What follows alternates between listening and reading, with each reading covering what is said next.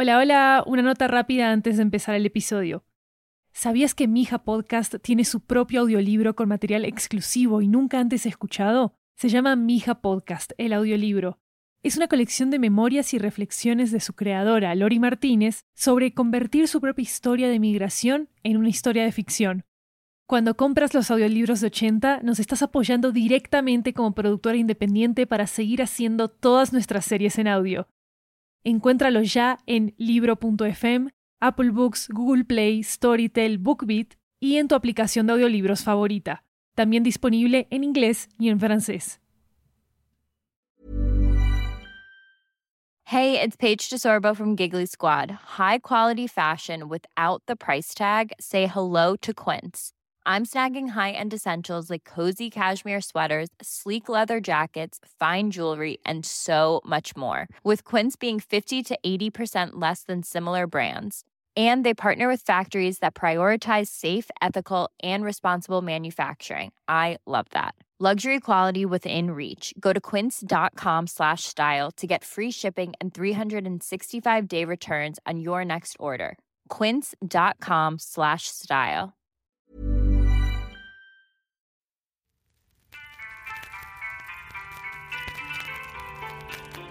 Hola, soy Mija.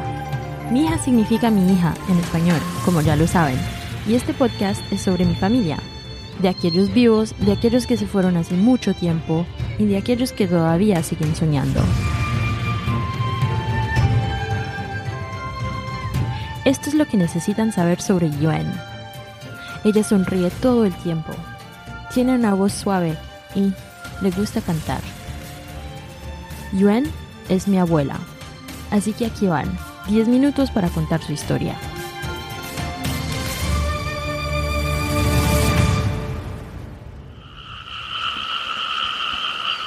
Imaginen unas cuantas casas de madera, entre ellas caminos de tierra y detrás unos campos de arroz amarillentos listos para cosechar.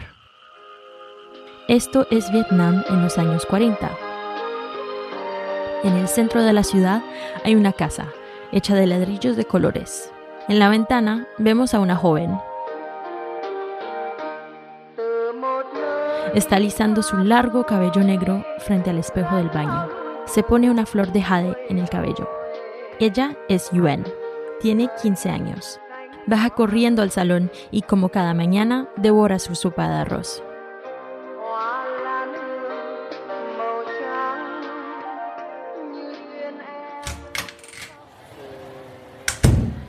Luego se sube a su bicicleta y se dirige a la escuela. A Yuan le gusta ir a toda velocidad entre los campos de arroz, saludando a los granjeros que llevan sombreros que se llaman non-la. Cuando cruza el pueblo, se encuentra con vendedores que van a pie, con sus canastas llenas de frutas. Mirándolo así, uno diría que todo va bien. Pero desde hace unos años, Vietnam lucha por su independencia de Francia y en la radio las noticias son inquietantes.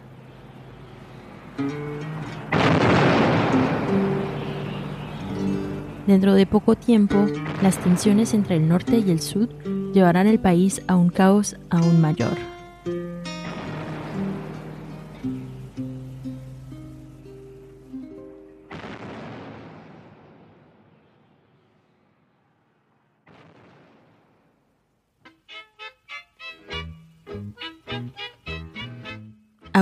Yuen es una mujer. Trabaja en la joyería familiar junto a su padre. Pero los clientes son escasos. Los únicos que vienen son soldados que buscan a comprar anillos para comprometerse con sus novias antes de ir a la guerra. Pero un día, mientras reorganiza las joyas en el mostrador... ¡Hola! Otro soldado llega. Este tiene acento chino. El ejército chino ha enviado recientemente miles de soldados a Vietnam para ayudar en la guerra. Este soldado, alto y recto como un poste, es Rui. Entra en la tienda y ve a Yuen, con su cabello largo y su flor de jade. Se queda sin palabras. Yuen le mira y le pregunta, ¿puedo ayudarte? Cuando al fin reacciona, le dice, he venido a reparar mi medallón de Buda, por favor. Yuen presiente que algo especial está sucediendo. Le sonríe y él le devuelve su sonrisa. Es como si se conocieron en otra vida y se volvieron a encontrar ese día.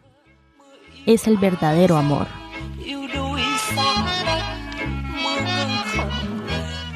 Dentro de unos días se casan y se van a vivir juntos. Pero la guerra continúa y unos días después de su boda, Rui debe irse de nuevo.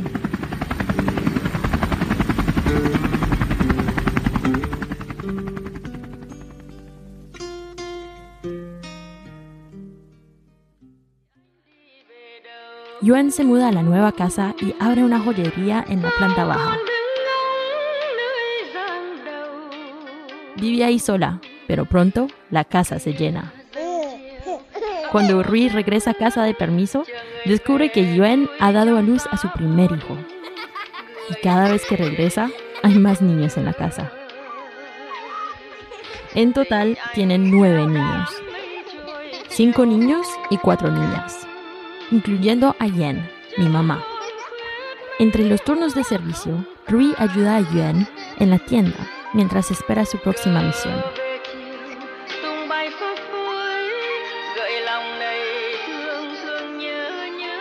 Cada vez que se va, Rui se pone su uniforme y prepara su maleta. Los niños se alinean frente a la joyería para despedirse. A Yuen le confía su medallón de Buda, el que ella reparó el día que se conocieron. Guárdalo por ahora. Te protegerá hasta que yo vuelva. Antes de subir al camión militar, Yuen siempre toma su cara en sus manos, lo mira a los ojos y cuenta cinco segundos. Uno, dos, tres, cuatro, cinco. Y cierra los ojos para inmortalizar esta imagen de él.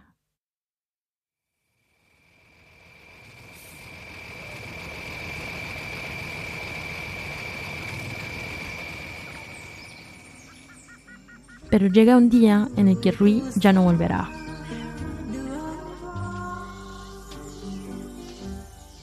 Está tumbado en medio de un campo de arroz mirando el cielo.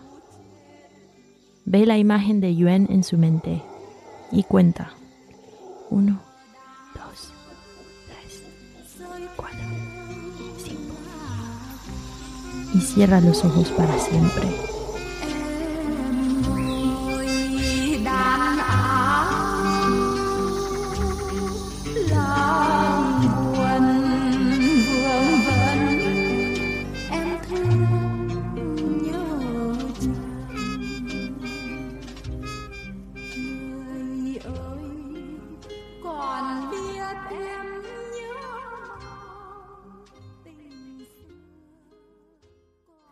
Los años pasan desde el momento en que Rui dejó este mundo y la situación sigue empeorando. Un día, Yuan y sus padres deciden abandonar el país con los niños.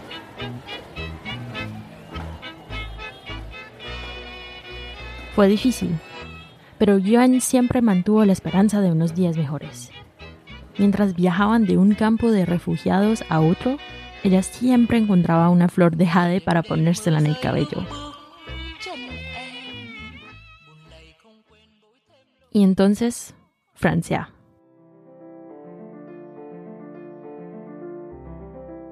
Cuando llegan, ella sostiene la mano de su hija, Yen, que lleva puesto el medallón de Buda de Rui. Están en París y su nueva vida comienza. Yuen ha estado viviendo en Francia por más de 30 años.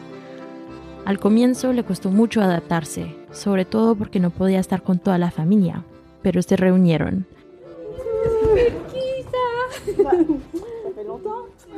Yuen y Yen cocinan platos vietnamitas para toda la familia, siempre cantando.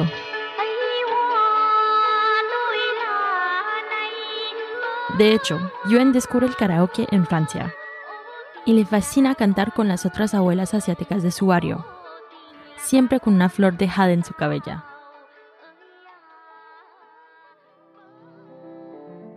Cuando nos recoge de la escuela, nos enseña a decir, hola abuela, en vietnamita. Nos responde sosteniéndonos nuestras caras en sus manos con una sonrisa, mirándonos durante 5 segundos. 1, 2, 3, 4, 5. Mientras cuenta, todo lo que podemos hacer es ver las arrugas de sus ojos.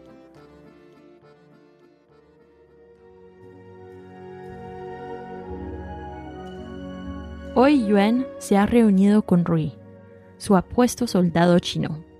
Nos sonríen uno al lado del otro en el altar de los ancestros y les rendimos homenaje a ambos cada año.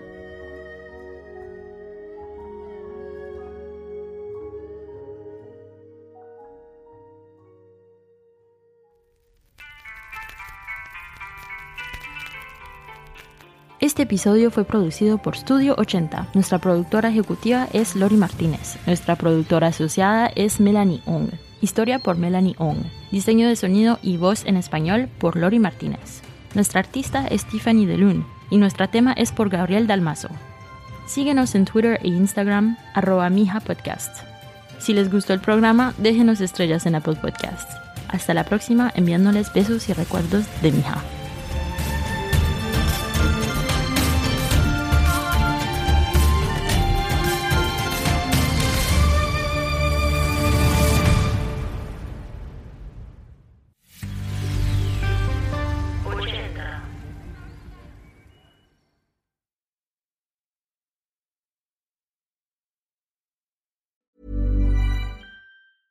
Hey, it's Paige DeSorbo from Giggly Squad. High quality fashion without the price tag. Say hello to Quince.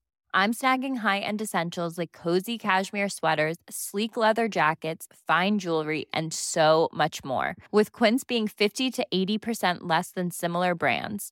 And they partner with factories that prioritize safe, ethical, and responsible manufacturing. I love that. Luxury quality within reach. Go to quince.com slash style to get free shipping and 365 day returns on your next order.